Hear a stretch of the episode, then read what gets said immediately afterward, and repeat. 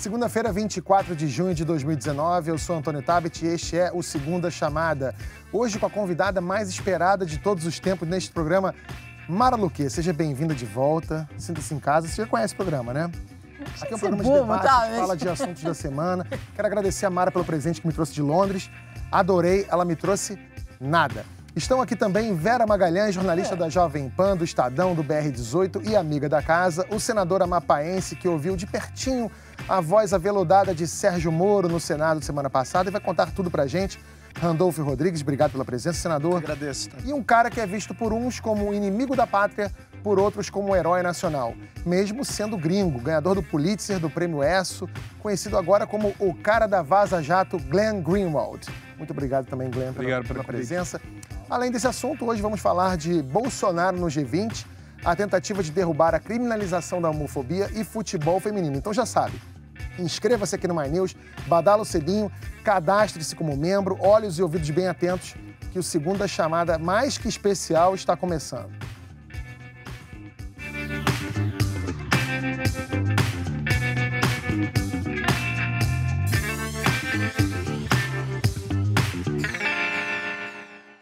ele é o cara que, como é que eu poderia dizer isso de um jeito sutil e elegante? Ele, ele jogou merda no ventilador com essa história da Vaza Jato e agora está trabalhando com outros veículos para tentar aumentar o raio de ação desse ventilador.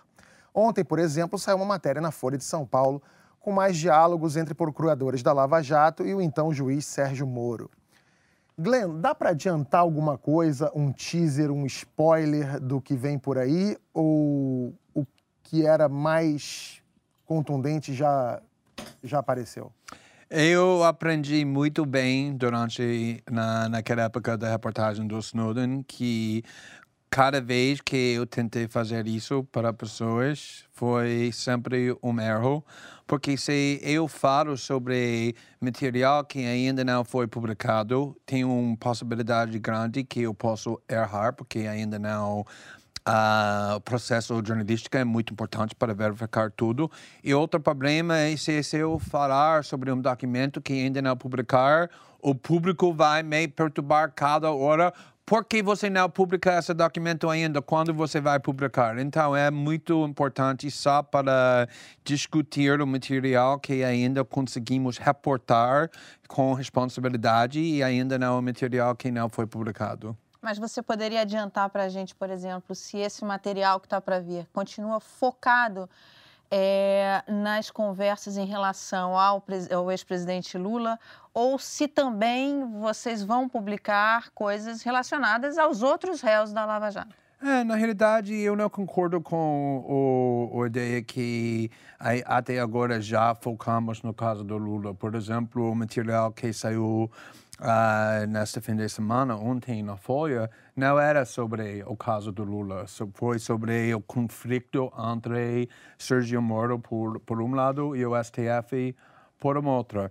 Então, com certeza, eu disse sempre, desde o começo, que todos os materiais que têm interesse público, todos os materiais, vão ser publicados.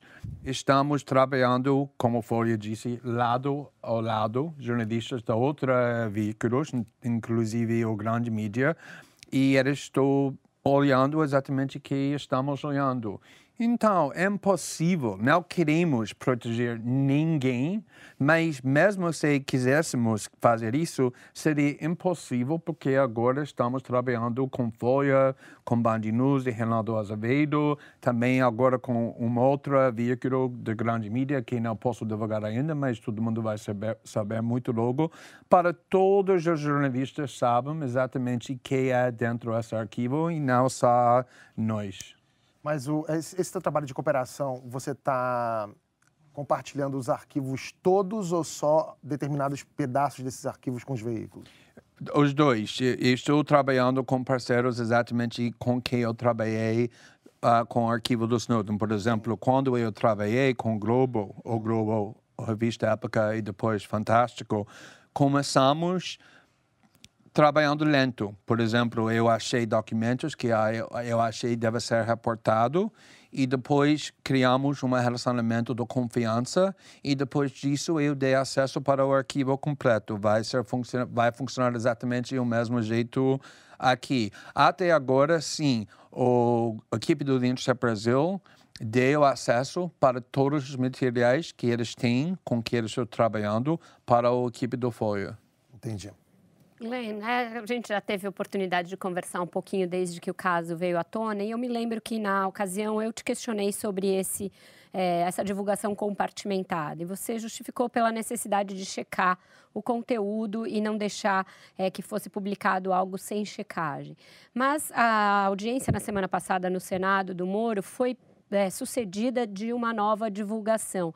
Como o público pode ter certeza de que a preocupação é de fato a checagem e não criar esse efeito em que os acusados dão uma versão e em seguida uma nova divulgação vem para contradizê-los? Porque aí a gente estaria entrando num terreno próximo a uma pegadinha e não a uma preocupação jornalística. Você tira totalmente essa possibilidade de querer criar esse é? Primeiramente, essa ideia, oh, eles devem divulgar tudo. Eu tenho certeza que nós publicássemos tudo, com certeza todos vocês, nós criticaríamos porque vocês vão falar, ah, vocês estão sendo imprudente, vocês estão invadindo a privacidade das pessoas. Sergio Moro sabe que não, não, não podemos publicar todos os materiais sem jornalismo, porque nós vamos ser o alvo de críticas totalmente válidas que publicamos materiais bem pessoais, privados, íntimos. Então, eu não vou fazer isso porque esse é comportamento antiético. Então, para, uh, para pessoas não preocupa que estamos sendo seletiva ou publicando com objetivos políticos, estamos fazendo exatamente o que já discutimos, trabalhando com a grande mídia, não na, está na esquerda, mas no centro e também na direita, para, na direita, para todas as pessoas ter confiança que não estamos escolhendo só material que tem um ponto de vista político, ideologia, mais jornalística.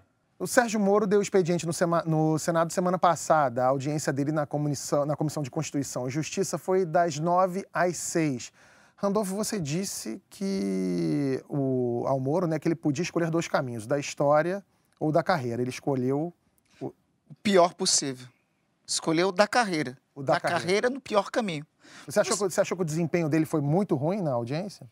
Foi contraditório. Veja, é, Tabit, ele primeiro, primeiro ele diz que é, a interceptação é ilegal, é criminosa.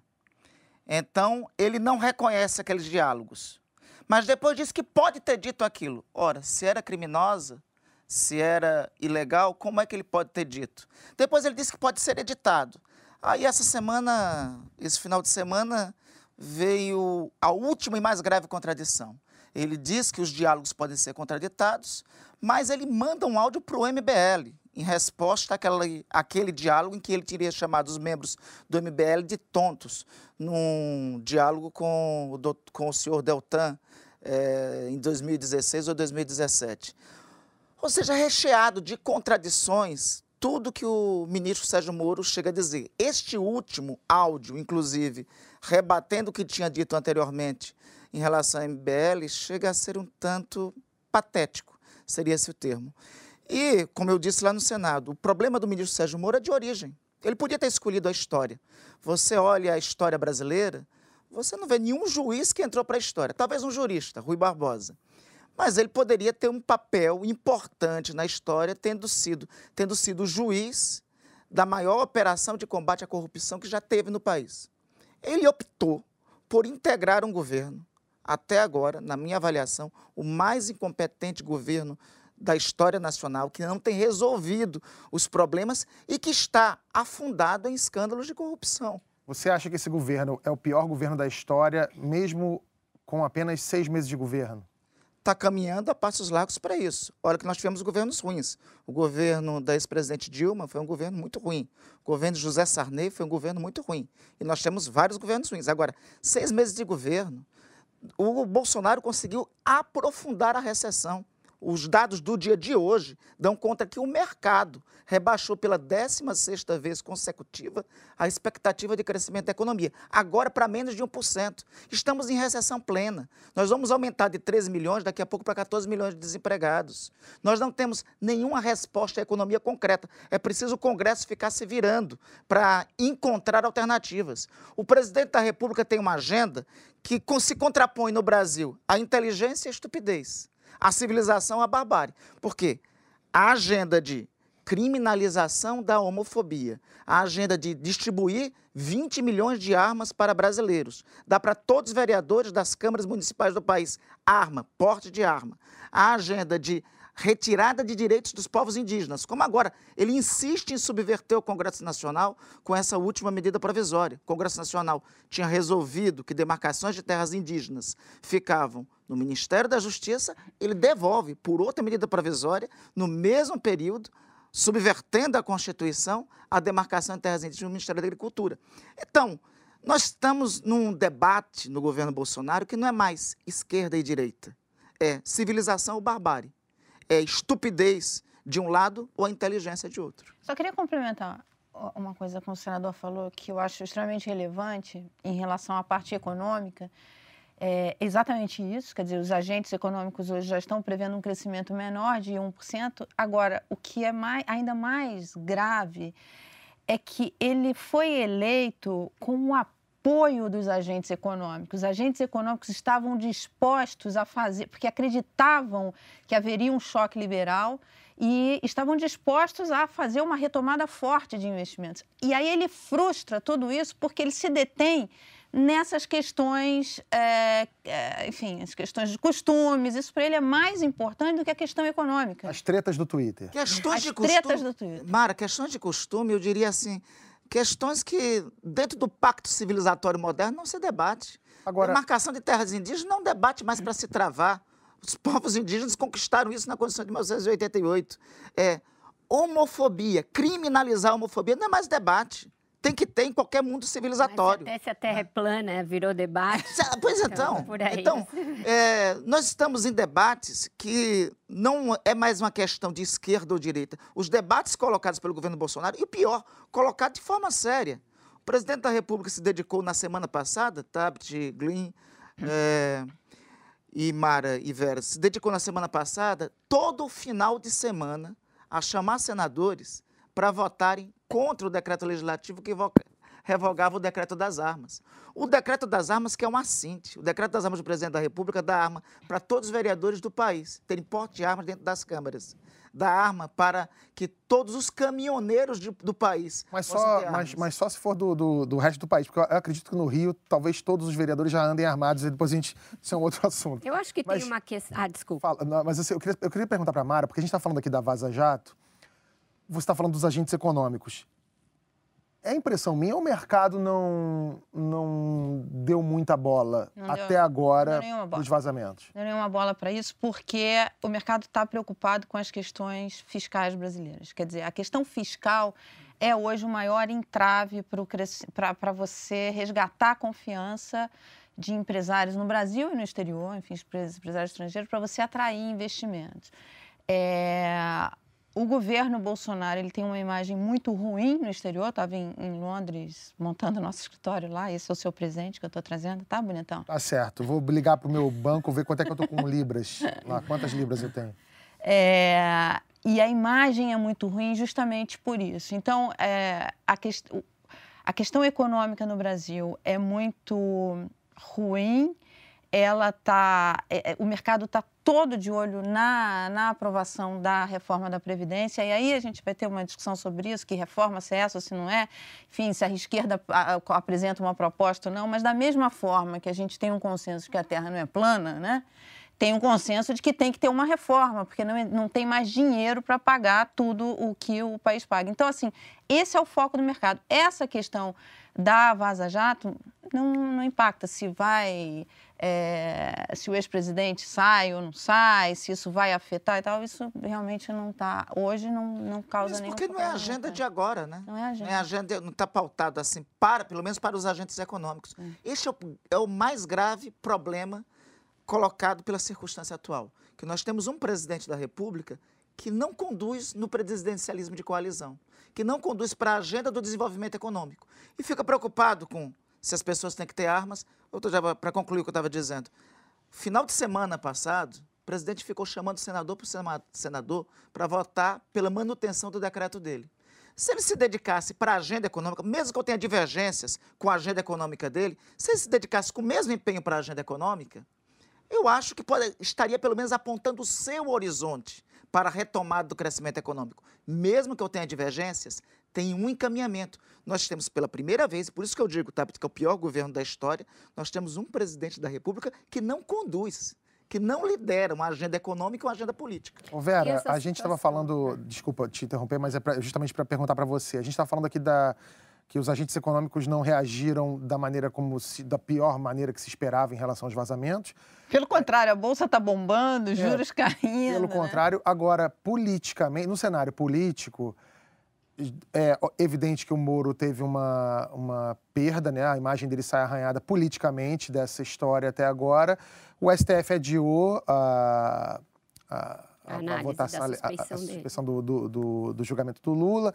É, o que, que, você acha que pode vir aí politicamente em relação a esses vazamentos? E fala o que você quiser falar, porque eu te interrompi. Não, porque é isso, né? A gente tem um governo que está com esses problemas de, de, condução da agenda, inclusive tem uma disputa entre governo e parlamento sobre quem conduz a agenda, quem é que tenha o protagonismo da agenda econômica. E o Moro, que entrou no governo como alguém, até em alguns momentos, com uma popularidade acima da do próprio Bolsonaro, alguém que emprestava credibilidade ao governo, diante dessa circunstância em que ele fica fragilizado, ele tem é, a o futuro político dele muito nas mãos de um Bolsonaro que também está fragilizado.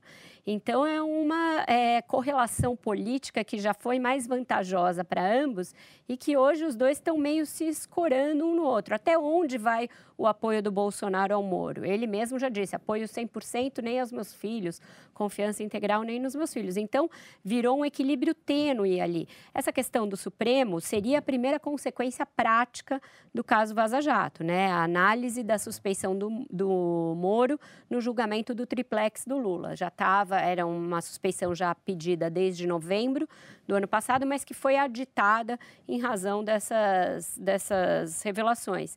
E agora o Supremo deve adiar isso. E por que adia?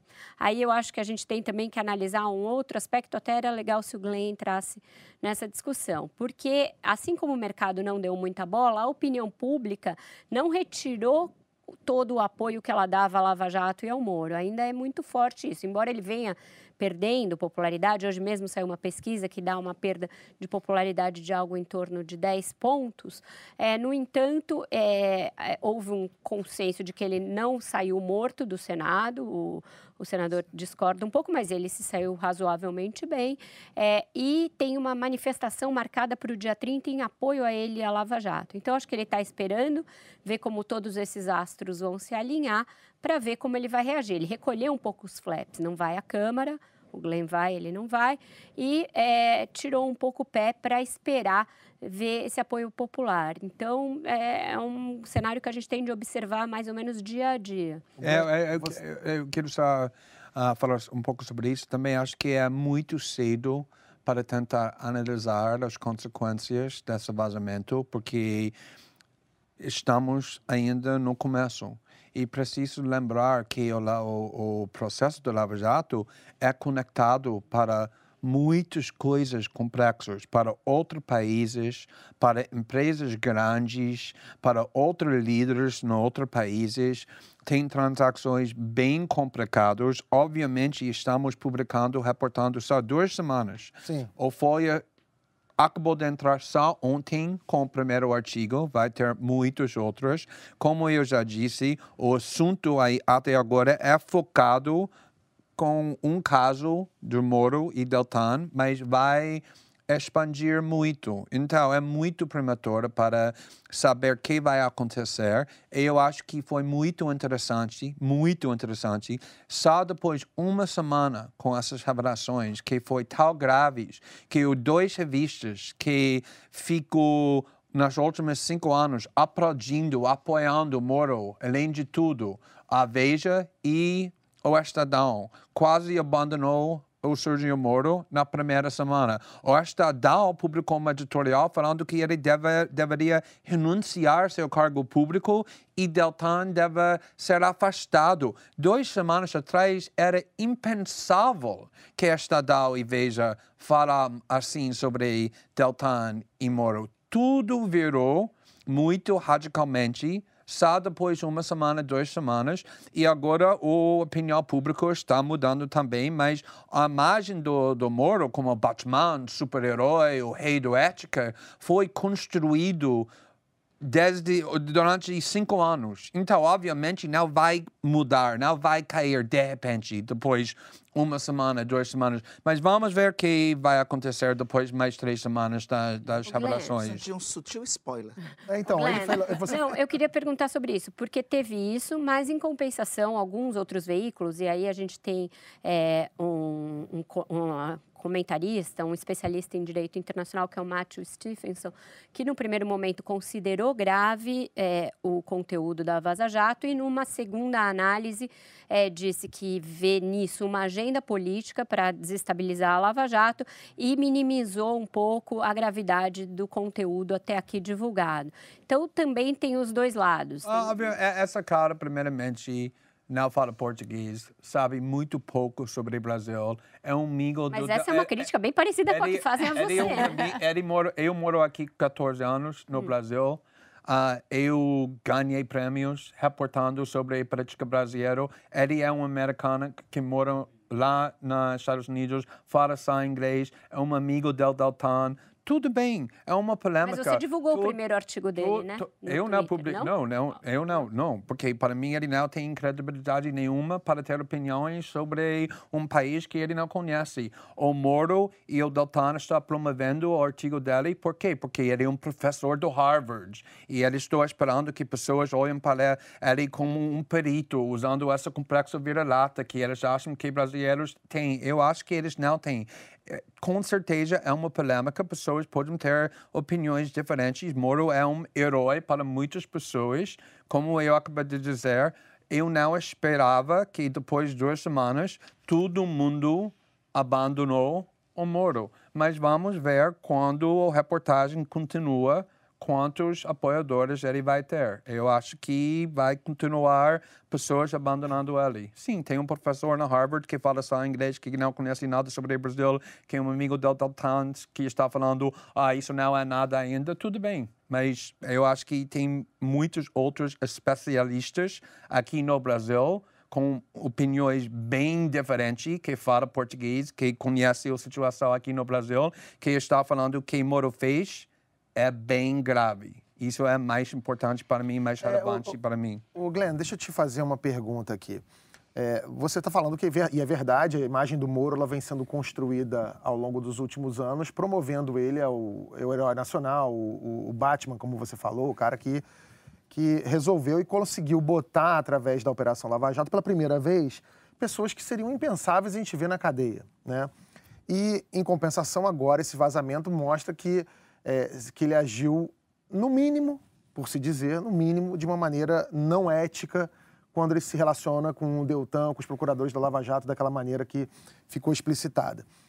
Nesse ambiente de fla-flu que a gente vive no Brasil, para as pessoas, eu sempre já disse isso aqui no programa algumas vezes, para as pessoas que não que eram críticas ao Moro e apoiadores do Lula, o, o Moro virou um, um párea, que é aquele cara que ele faz qualquer coisa, qualquer tipo de, de, de conluio, combinação e etc., para praticar uma injustiça.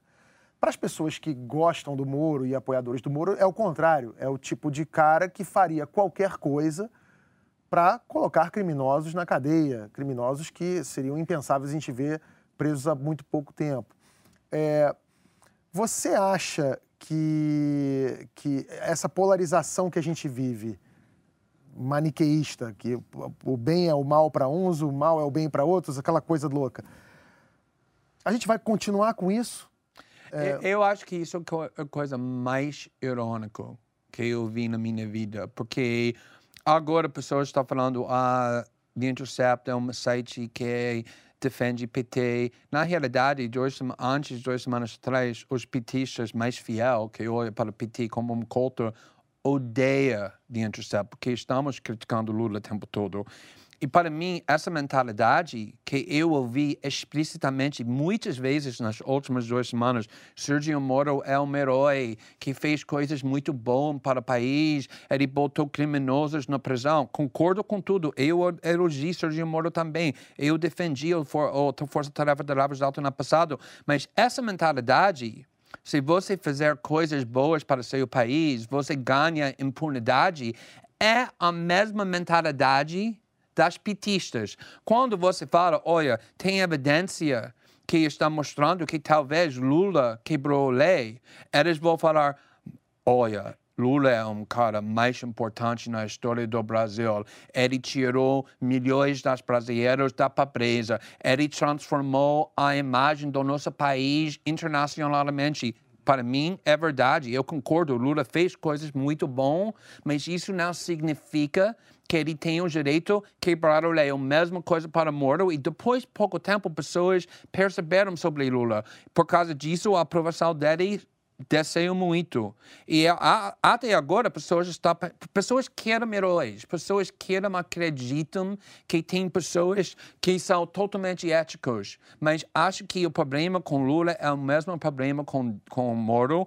Todos nós humanos tem essa tentação, esse perigo quando estamos sendo sempre elogiados podemos pensar que ah, agora nós temos o direito para fazer qualquer coisa que nós queremos, porque os fins justificam os é, meios. A gente e... vive esse pois é, momento é, desses é um ponto... opostos, né? Que os fins justificam os meios para os dois lados. Isso é um ponto importantíssimo, inclusive, para o jornalismo, porque não há, não há dúvida de que o que você revelou é extremamente importante para o país. Só que a forma como isso foi feito, essa invasão de privacidade, é, ela justifica? Quer dizer, o conteúdo, é, isso, isso é um meio legítimo para os jornalistas? Os fins justificam os meios? Oh, isso é muito, muito fácil responder. O mais importante jornalismo nas últimas décadas foi baseado na informação que uma fonte divulgou ilegalmente. The Pentagon Papers, ou papéis do Pentagon, em 71, nos Estados Unidos, que provou que o governo dos Estados Unidos estava mentindo o tempo todo, todo sobre a guerra na Vietnã. Como eles conseguiram reportar isso? Porque um homem, Daniel Ellsberg, roubou os documentos do governo e passou para o New York Times e do Washington Post, que publicou e reportou. A reportagem que nós fizemos aqui no Brasil, que todos os grandes mídias apoiou, Globo reportou o tempo todo. Como conseguimos reportar isso? Porque Edward Snowden roubou os documentos e passou para jornalistas. Todos os jornalistas aqui no Brasil queriam publicar e reportar, porque nós não somos a polícia. O papel da polícia para prender pessoas que cometem crimes, nós somos jornalistas. Quando recebemos informação que está na interesse pública, nossas únicas questões, esse material é autêntica e nós confirmamos como foi que é autêntica e é na interesse pública para reportar. Se os, os dois, a resposta a forma para os como dois, foi obtida... reportamos. Todos os jornalistas é. no mundo que fez jornalismo importante pensam do mesmo jeito. Não tem nenhum que discorda Deixa com isso. Deixa eu só questionar você a respeito especificamente desse ponto, né? A questão do informante. Você aí falou é, é, o próprio Garganta, é, o Snowden, a Chelsea, no caso do Wikileaks havia o informante e ficava muito clara a motivação. Não, não se conformavam com aquele estado de coisas e puseram a própria vida, de alguma maneira, própria posição em risco para reportar, de alguma maneira. Esse caso é diferente. A gente não sabe, e eu, eu Você entendo... não sabe. Não, Você calma, não sabe. Posso terminar? É, a gente não sabe quem é a fonte, qual é a motivação dela. Você pode assegurar que se trata de um informante com uma motivação de é, questionar um ilícito, mas tem muita gente que acha que existe uma investigação em curso da Polícia Federal de se não é um hackeamento em massa de autoridades, inclusive jornalistas, inclusive parlamentares, com o objetivo específico de atender a uma agenda. É, a gente tem uma situação em que você é o único senhor dessa informação. Você garante que é um informante com razões listas ou isso não foi uma preocupação do. do eu, vou, eu vou responder assim. Em 2016, tinha dois, dois vazamentos muito importantes sobre a eleição dos Estados Unidos. Um era o vazamento do Wikileaks. Todos os jornais, todos os jornalistas reportaram sobre o conteúdo do, que, que Wikileaks recebeu, apesar do fato que ninguém conhecia quem vazou isso e com quais motivos. Por quê? Porque como jornalistas, jornalistas pensam esse material está na interesse pública, sim, está sobre uma política poderosa, Hillary Clinton ou Democratic Party ou campanha do Hillary Clinton. Então, nosso papel é para publicar, apesar do fato mas que não, nós não conhecemos. Me, né? me deixa concluir como eu deixei uhum. concluir. Sim, então, nós não sabemos quem vazou isso, com quais motivos, mas não é nosso papel julgar o motivo do fonte. Outro caso muito mais interessante e relevante ainda é que acho que discutimos na Jovem Pan é alguém que ainda ninguém sabe pegou, roubou os documentos sobre os financeiros e impostos do Donald Trump e mandou no correio para o The New York Times esses documentos. Até agora, The New York Times não sabe quem mandou esses documentos, muito menos com quais motivos, eles quebram a lei, mas o New York Times publicou, reportou na primeira página o conteúdo dos documentos. E quando o repórter David Barstow, que ganhou dois Pulitzers, foi perguntado, que você me perguntou, como você pode publicar documentos sem saber o, o fonte, os motivos do fonte? Ele respondeu, o, o, motivo do, do fonte não é relevante nenhum para o jornalismo. A única questão para jornalistas é se esses documentos são autênticos e não interessa pública para publicar. Você tem garantia e certeza de que são autênticos, não foram editados, são integrais e... Exatamente como o Folha disse ontem, tem métodos jornalísticas que também usamos, que também Folha usou, e Folha disse que eles conseguiram confirmar, nas palavras da Folha, o maior jornal no, no Brasil, a integridade do material e não detectou nenhum sinal que nada foi alterado. O que a Folha disse é que as conversas dos seus jornalistas correspondem à integralidade. Ela não pode. Eles dizem muito além disso. Eles, porque lembra que eles publicaram não conversas entre os repórteres da Folha e Moro, eles publicaram outros materiais. Obviamente, eles tinham confiança muito alta que os documentos que eles estavam publicados são autênticos, exatamente como nós, olha, nós sabíamos, se nós publicássemos documentos que depois alguém pode mostrar alterados ou é um fraude ou forjados, vai destruir nossa credibilidade jornalística para sempre. Obviamente, e trabalhamos semanas com especialistas na tecnologia, com nossas fontes, com pessoas com, com, com muita informação segredo para confirmar que os documentos são autênticos. A mesma coisa com Band News, eu não sei o que eles fizeram, mas obviamente também eles concluíram que os documentos são autênticos. Também a Folha. Então, São Paulo concluiu com muitos especialistas, muitos jornalistas, que o material tem muita integridade e por causa disso eles, publica, eles publicaram. O Glenn... uma, e tem uma Fala, situação, Tabit, assim, simples do próprio ministro Sérgio Moro resolver isso, que foi perguntado na audiência pública lá no Senado. Eu, inclusive, perguntei para ele e outros senadores assim o fizeram. Ministro, o senhor coloca à disposição o seu sigilo, o senhor abre o Telegram me chegou durante a audiência a informação que o Telegram confirmou que os dados é, colocados nas nuvens, se a outra parte com qual dialogou tiver, não tiver apagado os dados, os dados estão à disposição. O ministro se recusa perimptoriamente a fazer isso. Por quê? Por que Três ele recusou? vezes. Por que ele recusou? Então, essa é uma pergunta a ser feita e a ser respondida pelo ministro Sérgio Moro. Três vezes ele foi perguntado, na primeira e na segunda. Na primeira e na segunda, salvo engano, pelo senador Ângelo Coronel e pelo senador Humberto Costa, ele disse que os dados haviam se perdido. Na minha vez, na minha oportunidade de perguntar, eu indaguei. Olha, acabei, tem aqui um comunicado do Telegram que diz que os dados podem ser recuperados das nuvens.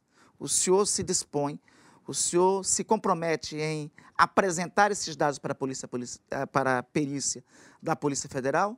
E ele, assim, se negou se recusou. Mas, mas senador, é, a gente está falando aí de privacidade. Eu não, eu, olha, eu concordo com tudo é, que, da importância mas você não concorda que, que isso resolveria o impasse? Sim, mas é, ao mesmo tempo, assim, eu não faço a menor ideia do que tem na privacidade do, do juiz.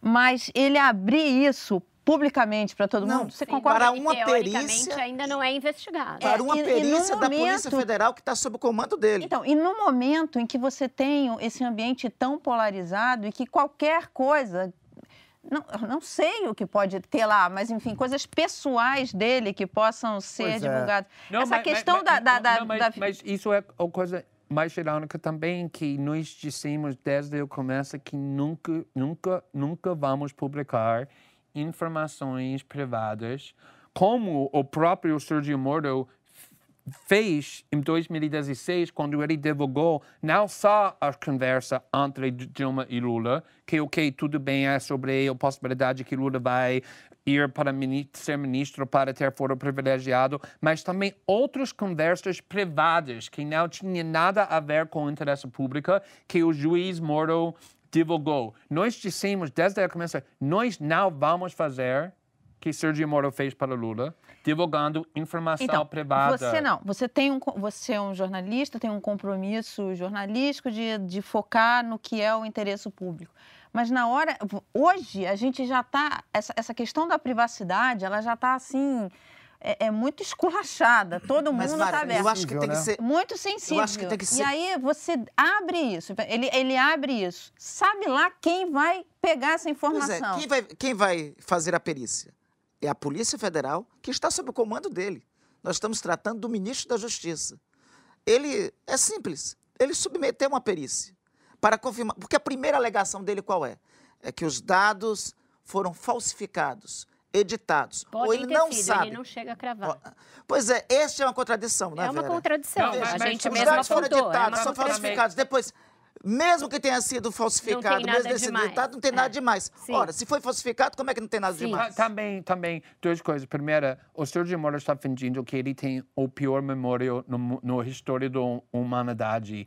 Ele não lembra nada que ele disse. Ok, ninguém de nós lembra tudo que nós falamos, mas obviamente lembramos as coisas mais importantes que falamos. Ele não admite que nada que ele disse ele pode lembrar. Outra coisa é que, lembra, nós publicamos conversas entre 15 e 20 pessoas na Força Tarefa da Lava Jato, grupos com 30 pessoas, às vezes, dentro da Força Tarefa da Lava Jato. Obviamente, alguém tem as conversas. Se uma coisa que nós publicamos foi alterado, seria muito fácil.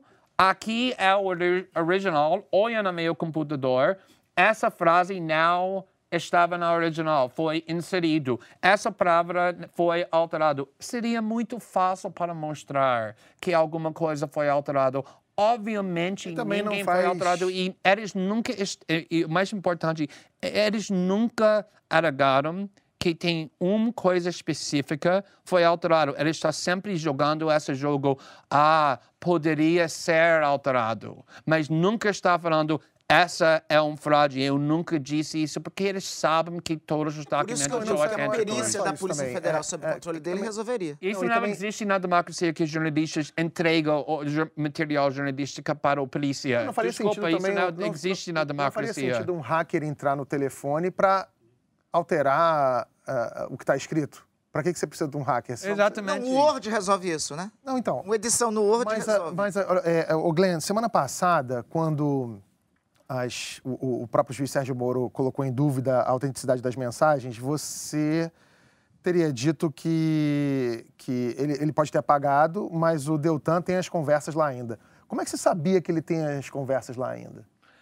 Eu, eu não tenho certeza que ele tem, mas eu acho que se o Deltan e Sergio Moro e a Força Tarefa da Lava Jato apagaram todos os documentos, todas as conversas que eles estavam fazendo nas últimos quatro anos, no trabalho muito importante com consequências muito graves. Acho que isso não não quero falar que isso é um crime, uhum. mas não sei. Eu acho que procuradores e juízes têm uma obrigação para manter a informação que tem relevância para o.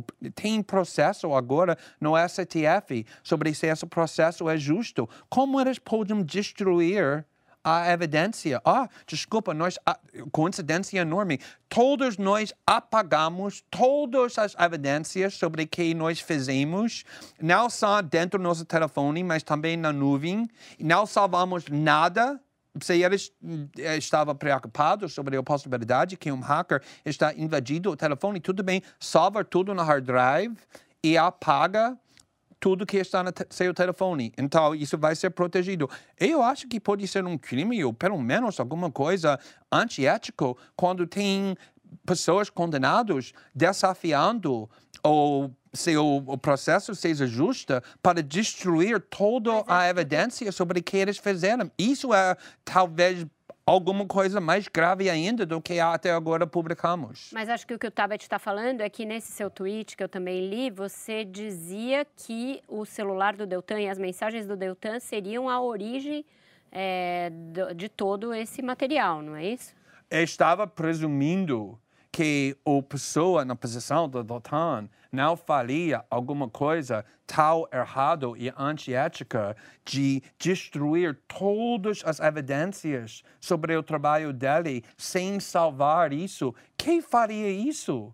Então, estava presumindo, talvez estava dando ele crédito demais que ele não merece, mas eu, para mim, é impensável, impensável, como advogado, que os, o, o Força Tarefa da Lava Jato destruiu todas as, as conversas, todos os documentos que é relevante é que para o, não é um, um instrumento oficial de é trabalho. É impossível para pensar que eles fizeram isso. É impossível. O, senador pode destruir todos os documentos relevantes para seu trabalho. Conversas privadas, o Telegram não é um instrumento Não é privado, é sobre o, o, o, trabalho público. Isso a gente sabe porque veio à tona, mas não é um instrumento de trabalho. casos pendentes no STF agora que foi trouxe para as pessoas na prisão, falando que, que Deltan e Moro e o Força Tarefa fizeram não era legal, não era justo, não era uh, apropriado. Eles destruíram todas as evidências que os tribunais queriam examinar para Os tribunais resolver. não se sabe se vão examinar. Essa é incrível que eles estão falando isso. Não, a jurisprudência é controversa sobre o uso de provas obtidas ilegalmente para amparar algum tipo de pedido desse. Mas o juiz, o procurador e um juiz têm uma obrigação ética e talvez legal para preservar a informação e o trabalho que eles estão fazendo para condenar e botar pessoas na prisão. Não a liberdade para apagar todas as evidências quando você tem um cargo público, como eles estão tentando falar que eles fizeram agora para evitar e para botar em dúvida uh, que esses documentos são autênticos. Mas lembra uma outra coisa, não tem só peritos na Polícia Federal, também tem peritos em tecnologia na nossa equipe nos Estados Unidos. Nós contratamos especialistas na tecnologia mais respeitados no mundo. Também tem na, na, na redação na Folha que estou examinando e está concluindo que esses materiais são autênticos. Mas se Deltan e o ministro Moro queriam falar mesmo que não só eles, mas a Força-Tarefa da Lava Jato destruíram todas as conversas, todos os documentos relevantes para casos que ainda são pendentes.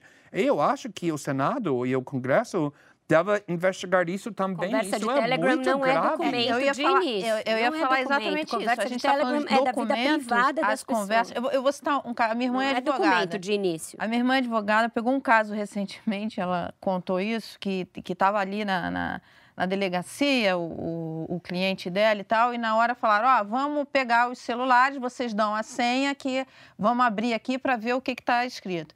É, aí, ah, não, invasão de privacidade, privacidade, não pode. O delegado falou, então não pode, não pode, então vocês não deixam. Então vamos fazer o seguinte: vamos passar para as mulheres de vocês, que elas peguem os dados, passa a senha para elas, peguem os dados. Isso é real. Peguem os dados e passam para vocês. Eles falaram, entrega para o delegado.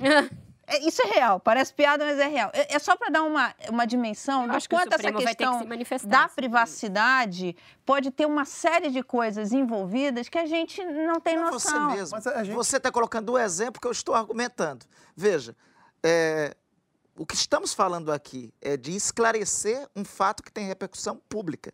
Nós estamos, eu quero concordar aqui com a preliminar ali que Green falou. Nós estamos é, com o seguinte a argumentação de um lado é que todos os fins justificam os meios para a Lava Jato ter chegado onde chegou.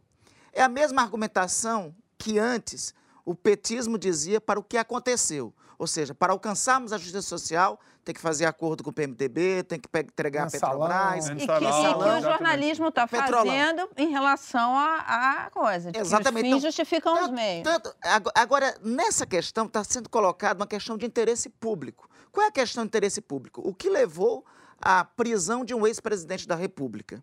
Mais que isso, mais Não que só isso. dele. Não só ele, de outros personagens também. E olha, está falando aqui alguém que no Congresso Nacional defendeu ardorosamente a Lava Jato. Fui contra o projeto de abuso de autoridade que limitava poderes de promotores e de procuradores. Fui relator do, da PEC do fim do foro privilegiado. Passei esses últimos oito anos os cinco da Lava Jato defendendo a operação. Por defender a operação é que eu sei que essas, que essas informações que Glenn está trazendo a público, que o Intercept está trazendo a público, são de relevância pública. E se são de relevância pública essas informações, o ministro da Justiça tem que ser o primeiro. Primeiro, pela função que está com o ministro da Justiça. Segundo, por ser ministro de. Primeiro, por, segundo, por ser personagem central no caso, a querer o esclarecimento público. Colocar sob a perícia da Polícia Federal, que está sob o seu controle, para ser separado o que é vida pessoal e o que é de interesse público e tornar isso público, qual é o Vamos problema pensar nas consequências práticas. É, em relação a isso, a esse julgamento que estava previsto para amanhã, pela segunda turma do STF, da suspeição do Moro. A seu ver, eles deveriam decidir amanhã e não adiar, como parece que vai ser a, eu acho que tem mais informações, pelo que pelo spoiler, né, que Glenn aqui até inclusive adiantou, tem mais informações para vir. Eu acho que tem que esperar mais dados. É, e eu assim, eu tenho preocupação com a Lava Jato. Eu assim, eu eu sou daqueles que acho que não pode jogar água suja com bebê dentro. A Lava Jato foi um marco no combate à corrupção no país. Não, não é aceitável compreensível que Sérgio Cabral seja um inocente. Não imagino isso. Não imagino que Eduardo Cunha tenha inocência.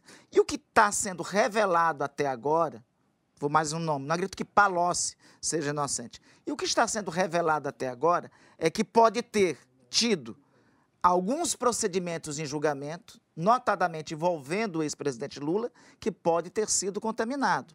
O que está sendo revelado até agora são Mas procedimentos. Você, Lula é inocente? Eu acho que ele merece um julgamento justo. Eu quero esperar todas as informações todos relativas à Lava Jato. Todos merecem isso, todos, mesmo, se... mesmo culpados. Mesmo culpado, eu quero que ele tenha um julgamento justo. Eu não sou daqueles que me alinham, que vou sair na rua gritando Lula livre, ou Lula preso, ou Lula na cadeia. Eu quero que ele seja julgado com o direito de defesa, com o acesso que o direito de defesa tem a ter, por um Ministério Público atuando como promotor do caso e por um juiz imparcial, por um juiz isento. O que está sendo colocado até agora é que pode ter tido suspeições sobre a condução desse julgamento. Não me parece, não surgiu nada agora em relação a todos os demais julgamentos que já ocorreram na Lava Jato, que levaram alguns personagens Exato, da nada sobre nenhum outro personagem. Então, mas e não virá. Mas, mas, então, mas, é, esse é, é o ponto que, eu, é que, que é outra crítica, é de você, de, é, é de, de você não estar sendo imparcial. você está sendo parcial na, na, divulgação disso, enfim, justamente por essa. Porque você disse que essa da. Qual crítica específica? Não, porque você disse que essa do Supremo do fim de semana não dizia respeito especificamente ao Lula, mas não é bem assim, porque a, a crítica ao Teori Zavascki e toda aquela coisa de não ficar mal com o Teori derivava do fato de o Moro tempos antes, ter divulgado os áudios da conversa entre o Lula e a Dilma. Então, de toda ainda forma... que indiretamente... Ainda ela... que indiretamente, o caso em questão é o do Lula. Sempre, em todos os vazamentos até aqui. Não tem nada sobre Eduardo Cunha, sobre o Sérgio Cabral, Vera, Vera, começamos nessa reportagem muito complexa, muito complicada, só duas semanas atrás.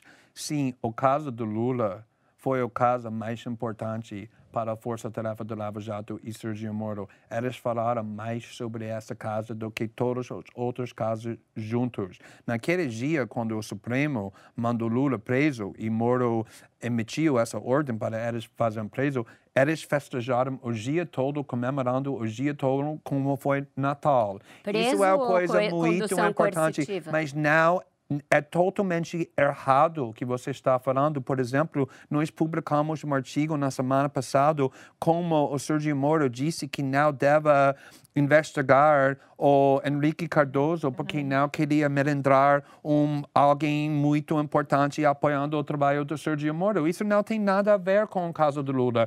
Tem um, alguns artigos sobre o caso do Lula, mas tem muitos outros que você está ignorando para acusa, fazer essa acusação. Não, não, não, não, não, porque nós estamos só reportando sobre o caso do Lula. É totalmente errado. É o primeiro ponto. O segundo ponto, como eu disse três vezes agora, agora tem outros veículos que ninguém pode acusar que tem um desejo para defender Lula, que está trabalhando com esse material, inclusive o veículos na direita, que todo mundo vai ver bem logo que ninguém pode acusar que está tentando defender Lula. E a terceira coisa Esses que eu quero estão falar... estão tendo acesso à íntegra do material e podem escolher o que vai, vão trabalhar vai, lá dentro? Vai, vai sim. E a terceira coisa que eu quero falar é que em 2017 eu fui convidado para dar um discurso, um palestra é no evento que está premiando pessoas que estão lutando contra a corrupção. Hum. E um das finalistas era o Força Tarefa da Lava Jato. Eu fui para o Canadá eu, o, os petistas iniciou uma campanha tá, tentando me pressionar para retirar, para recusar, para boicote, porque um das finalistas foi um, um força-tarefa da Lava Jato. Eu viajei lá, eu ignorei essa campanha. O Deltan foi com três ou quatro outros procuradores. Eu dei um discurso defendendo o trabalho da Lava Jato. O mesmo Deltan estava tão feliz com tudo que eu disse que o Força Tarefa da Lava Jato traduziu meu discurso com legendas em português, porque está em inglês na Canadá, e o Dalton botou meu discurso sobre o trabalho do Lava Jato na página do Facebook, falando o renomado jornalista Glenn Greenwald, ele não me chama isso mais, mas dois anos atrás isso é que, como ele me chama, fez um discurso muito importante sobre Lava Jato que todos vocês devem escutar, porque estava defendendo e elogiando o trabalho deles. Para mim, como o senador disse, nosso trabalho não está enfraquecendo o Lava Jato nem a luta contra a corrupção, estamos fortalecendo, porque se a corrupção é revelado dentro desse processo, o Lava Jato e o processo contra a corrupção vai ter mais credibilidade, mais integridade. E eu estou olhando como meu trabalho assim. É, o, o Glenn, a gente, quando anunciou a sua presença aqui, a gente pediu para os espectadores do programa mandarem algumas perguntas para a gente. Ah, muito bom. E mandaram várias. Só que a maioria delas você acabou respondendo aqui já, conforme o programa ia passando. Então a gente te, respondeu a pergunta do o Edson, Edson Lima ele perguntou por que o Intercept só aparece com dados contra o MP, por que, que não há dados contra investigados no Lava Jato? Você já respondeu isso aqui. A Ingrid perguntou: os áudios que ainda serão divulgados vão deslegitimizar a Operação Lava Jato ou apenas mostrar a parcialidade com a prisão de Lula? Também você já respondeu isso aqui. O André Vilar perguntou: você acha que o Intercept faz jornalismo militante? Se faz, quais são as consequências positivas ou negativas que isso traz para a sociedade? Você também já respondeu. É, e o Marcos Silva perguntou: o Intercept tem como provar materialmente a autenticidade na alteração das mensagens, afinal, os envolvidos não estão reconhecendo a autenticidade dos diálogos como um todo, você também já respondeu. Então a gente vai partir para próxima pergunta, são mais três que a gente tem aqui. O Cláudio Fert, ele pergunta: quando vai ter uma bomba? Porque até agora só estalinho. É uma definição da bomba.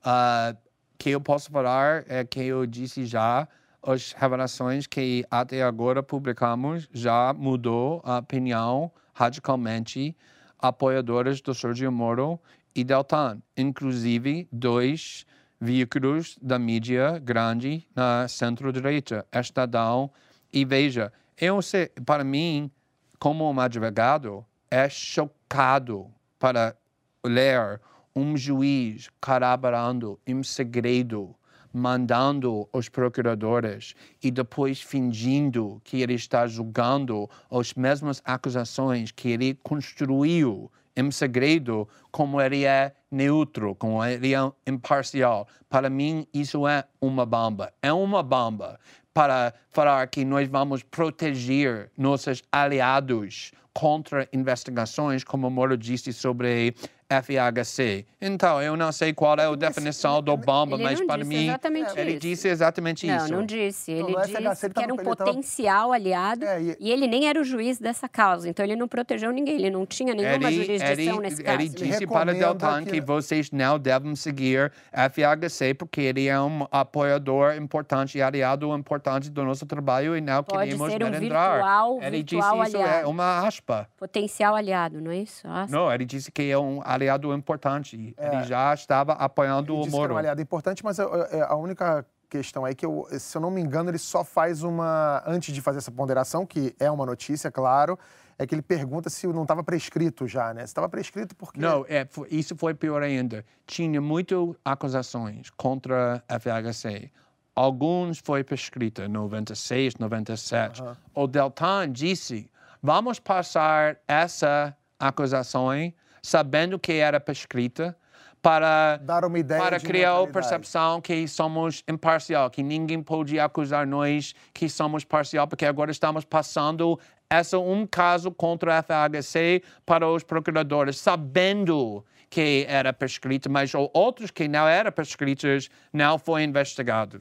A próxima pergunta é da Grace João Pessoa. Ela pergunta aqui: Você sempre preservou a identidade das suas fontes? A pergunta que eu tenho é outra. Você ou alguém do Intercept, no caso, pagou pelas conversas entre Moro e Deltan entregues ao Intercept? Se nós pagamos dinheiro? Pagaram isso? É totalmente ridículo. Não merece uma Não. resposta, mas obviamente nunca pagamos nada. Foi um documento obviamente forjado e na realidade fui insultado porque eu quero que se alguém quer me atacar, por favor, não seja tal preguiçoso para forjar um documento tão primitivo. Uhum. Foi totalmente ridículo naquele documento. Ah, você daquele documento que vazaram. Cheio com erros, cheio com, com números que só brasileiros expressam, ninguém em inglês expressariam. Sugeria a venda do mandato. Do... E também o um artigo na STOI falando que, por um lado, foi o Snowden que conseguiu ter acesso para os documentos porque ele é amigos com fundadores do Telegram, quando na realidade o Snowden sempre estava denunciando o Telegram como alguma coisa que não é seguro, brigando com os dois irmãos que fundou uh, o Telegram, mas presumimos que foi Snowden que conseguiram ter acesso para o Telegram por causa dessa amizade com os fundadores do Telegram. Se tivemos acesso para o Telegram, com Snowden porque precisamos pagar um hacker. Não faz sentido essa teoria contra a conspiração, é totalmente ridículo. A, a, próxima pergunta aqui é do Gabriel Esteves. Ele pergunta: podemos esperar revelações em níveis conspiratórios envolvendo outros governos, agentes políticos e empresários ou só conversas entre Moro e Deltan? Você já respondeu isso no início. Mas né? vou falar de novo que com certeza vai ter mais jornalismo além de só Moro e Deltan. Tá. E a última, quer dizer, a penúltima pergunta, que é uma pergunta que vários leitores fizeram, é quais as semelhanças entre que você, como jornalista, sentiu desse trabalho de vazamento da Vaza Jato, da Lava Jato, é, com relação ao seu trabalho com o Snowden? Você sofreu ameaças? Como é que está a sua, a sua vida em relação a isso? É incrível como é tão parecido, uh, mas tem duas diferenças grandes. Uh, o primeiro é que, na casa do Snowden, todo mundo, depois de uma semana, conhecia a fonte. Então, todos os ódios era direcionado para Snowden Para a fonte, e eu era só o jornalista. Neste caso, a fonte é invisível. Então, sou é eu que é tudo tudo que está sendo personalizado é direcionado para mim, mas tudo bem. Outra coisa importante é que eu fiz naquele jornalismo dentro do Brasil. E o governo brasileiro olhou para aquele trabalho como alguma coisa muito bom para o Brasil. Por quê? Porque estávamos relevando como o NSA estava espionando contra a população brasileira, o governo brasileiro, Petrobras, o ministro da Minas e, Energia. Então, o governo brasileiro me protegeu. Agora não é sobre outros países, é sobre o Brasil. Então, os ameaças estou vendo no mesmo país onde estou. Por exemplo, Sergio Moro sempre tentando, nós chamamos os aliados da hacker, que obviamente é um, uma ameaça que ele quer criminalizar o jornalismo. Foi denunciado para todos os grupos internacionais que protegem o, o, a imprensa livre. Um, mas, então... Inclusive mas, a Abrage, né?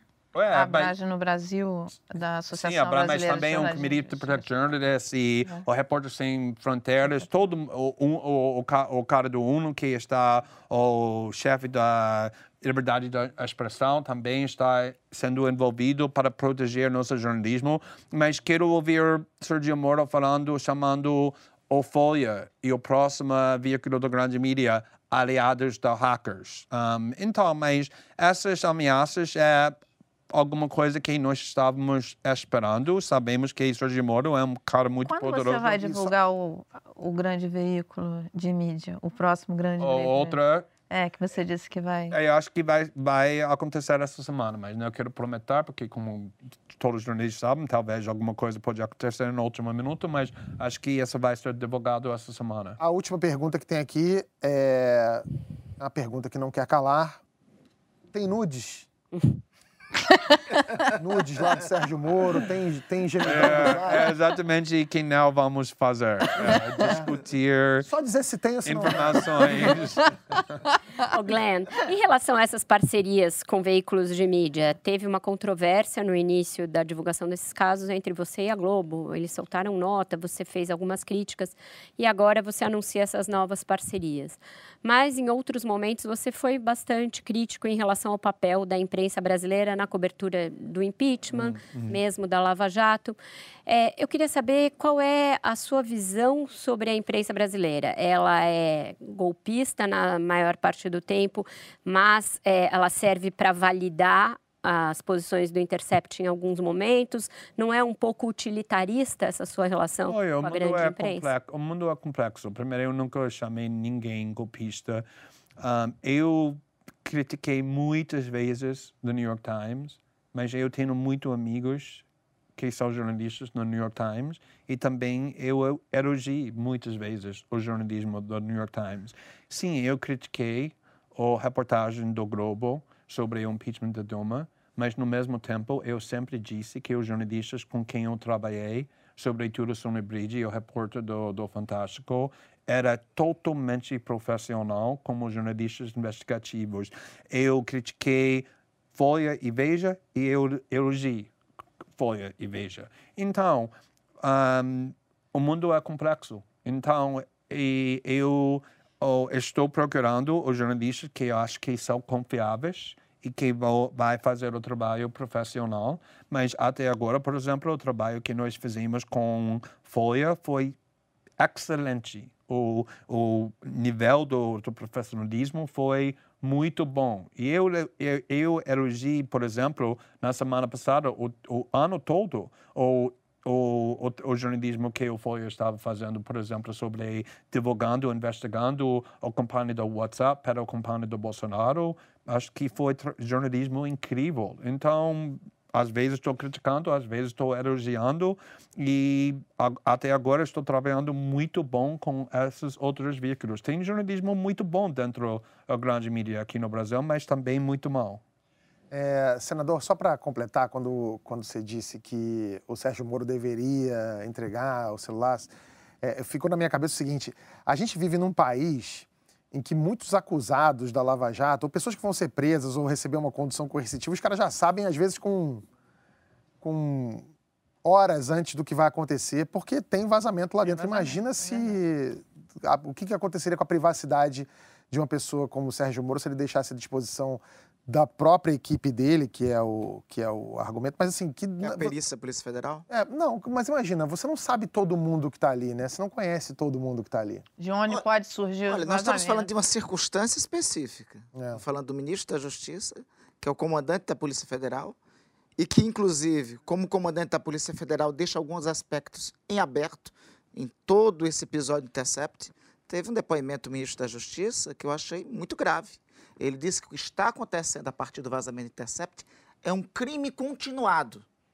Se é um crime continuado, então cabe a qualquer momento uma ação de flagrante delito, conforme o Código de Processo Penal. O que, é que ele está insinuando com isso? Que pode ter uma ação em relação ao Intercept e à imprensa livre. Aí agora, essa ação em relação ao Intercept, em relação à Folha, em relação à Band. Então, nós estamos falando de, do, do ministro da Justiça, que é o comandante da Polícia Federal. Nós estamos falando de uma é, de uma encruzilhada da maior, da mais importante operação de combate à corrupção da história do país. Nós estamos falando do que ele mesmo argumentou para sustentar essa operação. Artigo do ministro Sérgio Moro, de 2004, fazendo um paralelo sobre o combate à corrupção no país e a Manu Puliti, lá na Itália, dizendo que para combater a corrupção era necessário exacerbar e até os limites do Estado de Direito e ter o apoio da sociedade. Foi tudo que ele fez em relação à Operação Lava Jato. Se é necessário o apoio da sociedade e se pesquisas de opinião já dão conta que ele perdeu mais de 10 pontos da popularidade que tinha, e isso é verdade, veja que o ministro da Justiça entrou no governo Bolsonaro com popularidade maior que o presidente da República. Hoje está tá tão igual que o presidente da República que ele passa o vexame de assistir o jogo do Flamengo sem ser flamenguista. E eu posso dizer isso porque flamenguista eu sou. Né? Então, ir, e vai para o estádio junto com o presidente da República para um ficar se ancorando no outro, que é a circunstância atual. Se ele compreende que o importante é a Lava Jato, não seria fundamental, nesse momento, ele trazer o apoio da opinião pública para a Lava Jato e é, esclarecer de uma vez por todas, dar um checkmate no Glenn? Dar um checkmate, dizer, olha, é o seguinte, tudo que tinha é isso, não tem mais nada para vazar, não tem mais furo nenhum, as informações são essas. Ressalva, retira o que foi de fora último, que o próprio jornalista está dizendo, e qualquer jornalismo sério não vai divulgar, e coloca o que é de interesse público. O que é de interesse público? Diálogos com procuradores, comportamento em relação aos julgamentos, diálogos envolvendo personagens públicas. Isso é de interesse público e mantém o apoio político que ele próprio argumentou em um artigo há 10, 12 anos atrás que era necessário para qualquer operação de combate à corrupção. Glenn, você, você colocou um dado aqui que eu acho bem importante. Você disse o seguinte, que é, quando você estava falando da parcialidade e tal, você falou assim, olha, a maior parte das conversas se é, focam no caso do ex-presidente Lula. Quer dizer, é, é, possível imaginar que havia esse, esse trabalho é, especificamente em relação ao presidente, ao presidente Lula? Não, porque tem muito material que não tem nada a ver com isso. Eu estou falando que, obviamente,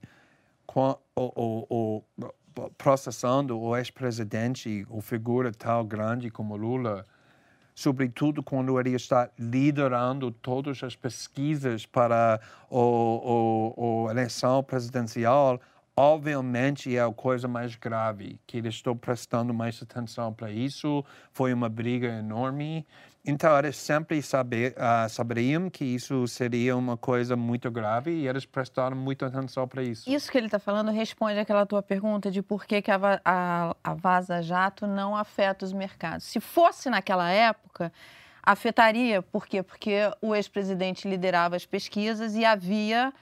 E, e, e se houvesse uma isso possibilidade que ele, que ele concorresse, isso daí. E por quê? É, porque os mercados, isso, os mercados amaram o governo Lula, amaram. Agora, nessa nova, nessa, depois de tudo que aconteceu com, com, com o governo Dilma, de tudo que foi feito, o desmonte da economia que o governo Dilma fez, é, havia muito medo de que ele retomasse a nova matriz econômica da, da ex-presidente Dilma. Então, se fosse naquela época, nossa, já tinha investidor estrangeiro já tinha ido embora. Hoje não faz que Isso é, de, isso é de interesse público. Eu, como cidadão, eu acho que qualquer cidadão aqui que está nos assistindo quer saber. Teve interferência da operação no processo eleitoral? Eu não apoiei. É o, o meu candidato não foi o candidato do PT, no segundo turno. Eu fui obrigado. Aliás, uma das coisas que eu mais é, é, detesto o Bolsonaro é ele ter me levado a votar no PT no segundo turno. Né? Porque aí era uma disputa entre civilização e barbárie, como está se comprovando, entre o que existe de pior, né? que é o que representa o atual presidente da República, e. Para muita gente foi entre barbárie e barbárie. É. é. Pois é, porque é o seguinte, isso aí o PT caminhou para isso, né? Assim, alguns é, eu divijo daqueles que, de, que só dizem que dizem que nós chegamos até Bolsonaro, que nós chegamos a este momento crucial da nossa história, só devido ao ambiente que foi criado pelas, abre aspas, elites, fecha aspas. Não, teve contribuição do próprio petismo. É. O petismo se valeu, o nós contra eles, o próximo petismo construiu aqui no Brasil. Antes mesmo, o que ocorre é que o bolsonarismo leva à exacerbação. O bolsonarismo é uma espécie de bolivarianismo com sinal trocado aqui. E né? assim, contribuiu também é uma palavra sutil. O petismo nos trouxe até aqui, né? Porque além desse desvario econômico que a Mara bem colocou, tem toda a questão da corrupção que até agora o dinheiro devolvido, é, inclusive muito em parte porque as pessoas se dispuseram a devolver dinheiro desviado, não passou a ter origem lícita a partir desses vazamentos. As é, delações premiadas, não há nenhum vazamento até aqui que mostre que as pessoas foram coagidas a delatar. Pode aparecer? Até aqui não tem. Então, delações ainda tão válidas. As confissões, várias pessoas fizeram confissões no âmbito ainda dos processos antes mesmo de delatar, elas que se saiba não foram obtidas mediante tortura. Então, é um estado de coisas revelado ali de conluio de partidos e empresas para pilhar a Lava Jato é uma narrativa que não está nisso. Posso falar porque eu acho que isso, essa importância é muito importante sobre essa questão do interesse público. Não é só que o Lava Jato afetou muito a, a eleição em 2018, mas também mudou o sistema legal aqui no Brasil, usando prisão preventiva para pressionar pessoas para fazer, fazer uh, essas delações premiadas isso é uma coisa, um, um, uma mudança muito radical. Foram validadas então, pelo Supremo. Entendendo como elas usaram isso, se elas abusaram desse poder novo, o precedente que essa criou para o futuro, acho que é uma questão muito importante. E o problema para mim, como jornalista, é que até agora o Lava Jato conseguiu trabalhar sem transparência nenhuma. E para mim, esse jornalismo é tão importante porque todas as facções poderosas precisam transparência numa democracia, inclusive o, o, o Lava Jato. E agora, só falando, é, sobre é, a situação do petismo e do bolsonarismo, tem uma, tem uma circunstância que eu acho que é, é fundamental nós situarmos. Ambos, ao longo dos últimos anos, têm procurado criminalizar o centro. Às vezes, é, todas, às vezes não, sempre, todas as candidaturas de centro, do centro democrático, da centro-direita ou da centro-esquerda, são tão criminalizadas quanto o bolsonarismo. Não esqueçamos. Você fala isso pra mim, eu sou xingado de isentão. isentão. É, eu sou xingado. Veja, você é um isentão, como isso, se fosse um. É. E isso tem um conjunto de personagens que padeceram ao longo do tempo com isso. O pessoal, o pessoal que hoje tem até uma aproximação com o petismo, sofreu de, com isso, com Heloísa Helena, Marina, que é a principal referência do meu partido político. A Marina, a Marina, Marina o que fizeram com a Marina naquela, é. naquela eleição? 2014, 2014 Ciro Gomes. Ciro Gomes. É, 2014. O que ocorre? O petismo, ao longo do tempo, criminalizou qualquer alternativa que tivesse ou à esquerda dele ou que estivesse aí localizada no centro democrático muitas das vezes me parece que criminaliza mais estes do que criminaliza o próprio bolsonarismo. Hoje, Porque achavam que ganhariam do Bolsonaro e no segundo turno. construíram essa situação, essa circunstância. criaram, começaram, não esqueçamos, Haddad começou a campanha presidencial sem bater no Bolsonaro, achando que seria a melhor alternativa para disputar no segundo Isso turno. É, o Lula tem vídeos do Lula falando: Bolsonaro não vai ganhar, nunca ninguém vai votar no Bolsonaro. E é aquela coisa, a gente já falou isso aqui no início do programa. O PT não é um partido de extrema esquerda. Nunca foi, né? Não, fez uma bela composição com o mercado. Até, como O mercado fez muito bom com é um Lula. partido que nunca foi de extrema esquerda. Só que ele, ele é sentido assim pela opinião pública, pelas pessoas, porque é um partido à esquerda.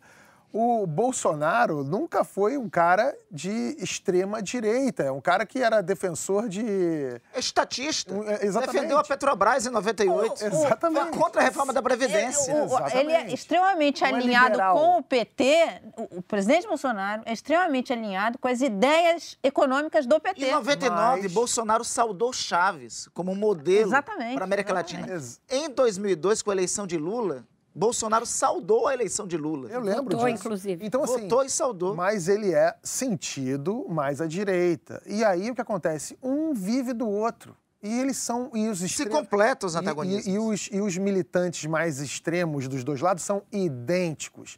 Os fins justificam os meios, xingam quem não concorda com eles, são agressivos do mesmo jeito. É, Promovem Mas é por assassinato de causa disso eu estou muito animado sobre essa história, porque, por exemplo, a ideia, a ideia que o, o juiz precisa ser imparcial, ou ninguém pode ser botado na prisão sem julgamento justo, sem o processo justo, ah, sem evidência, não é uma ideia da esquerda, não é uma ideia da direita. Estou mais animado do que nunca, do que tudo, que estamos trabalhando com uma, um jornal como Folha, que é centrista, mainstream, também uma revista, um jornal na direita, imparcial, porque isso vai mostrar que essa polarização não precisa existir para todas as questões. Podemos unir em defesa de ideias fundamental para a democracia, inclusive o fato que um juiz precisa ser imparcial, ninguém pode ser condenado sem um processo justo. Acho que todo mundo tem interesse em defender essa ideia. Então o veículo é a Veja, é isso? Vamos ver. Olha, a gente fez um programa aqui hoje que a gente ia falar sobre a criminalização da homofobia, ia falar sobre o Bolsonaro no G20, a gente ia falar sobre futebol feminino. E não vai dar pra falar de nada. Porque Ah, a gente. sério. A Bia tá aqui urrando, tá daquele jeito da Bia, você conhece. Então, a gente vai ter que encerrar o programa. Mas vocês dois estão convidados para aparecer porque toda, toda segunda-feira, porque rendeu muito o programa, foi maravilhoso. É um prazer recebê-los aqui. Vera, você, você tinha que estar aqui direto. Vera, vamos, vamos comprar o passe da Vera? Aproveita e já me traz para o Rio, que eu amo a cidade. Olha também. aí, ó. Vai correr meia maratona todo fim de semana. Eu tava A gente tem aqui, que ó, acompanhar o cantando. pique é. da, da Mara. É, acompanhar o pique da Mara nas maratonas. Não, Cara, esquece, esquece Mara aqui, se cair uma caneta, três dias pra pegar. É, o Segunda Chamada vai ficando por aqui, menos pra quem é membro do canal. Com esse a gente conversa mais um pouquinho, vamos trazer um desses assuntos aí, de repente a gente vai falar sobre política internacional, sobre futebol, homofobia, qualquer um desses aí que a gente não tenha falado, a gente fala no próximo bloco, e o resto a gente empurra pra semana que vem. É, e a gente volta, eu e Mara, na quinta-feira com mais um Investimento EP. Você está acompanhando a nossa disputa? Pois é, tá rolando, tem carteira dando lá três vezes mais que a poupança, e fica de olho. Valeu, pessoal, um beijo pra todos e até semana que vem. Tchau, tchau.